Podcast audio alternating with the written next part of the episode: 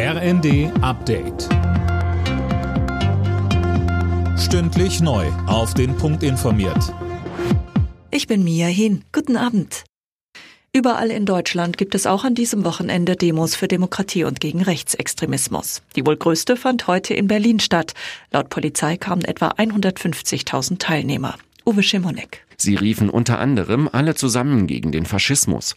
Auch Spitzenpolitiker zeigten sich. SPD-Chefin Saskia Esken und Bundesgesundheitsminister Karl Lauterbach hielten ein Plakat mit der Aufschrift Nazis die rote Karte zeigen.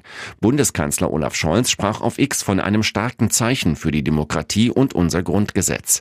Ein breites Bündnis aus Vereinen und Institutionen hatte zu der Demo aufgerufen.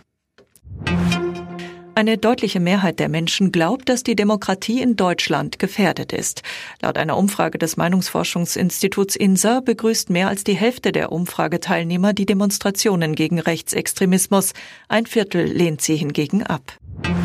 Außenministerin Baerbock hat Israel vor einer Offensive in der Stadt Rafah im südlichen Gazastreifen gewarnt.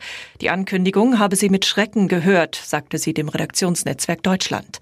Nanju Kuhlmann. Jetzt in Rafah, dem letzten und überfülltesten Ort vorzugehen, wäre einfach nicht zu rechtfertigen, so Baerbock weiter. Israels Verteidigungsminister hatte eine Ausweitung der Kämpfe auf die Stadt an der Grenze zu Ägypten angedeutet. Mehr als die Hälfte der über zwei Millionen Bewohner des Gazastreifens sind nach UN-Angaben mittlerweile dorthin geflüchtet. Die Menschen in Gaza können sich nicht in Luft auflösen, sagte Baerbock. Das versuche sie der israelischen Regierung schon länger deutlich zu machen. In der Bundesliga hat Tabellenführer Leverkusen erneut gewonnen. Bei Schlusslicht Darmstadt siegte Leverkusen 2 zu 0.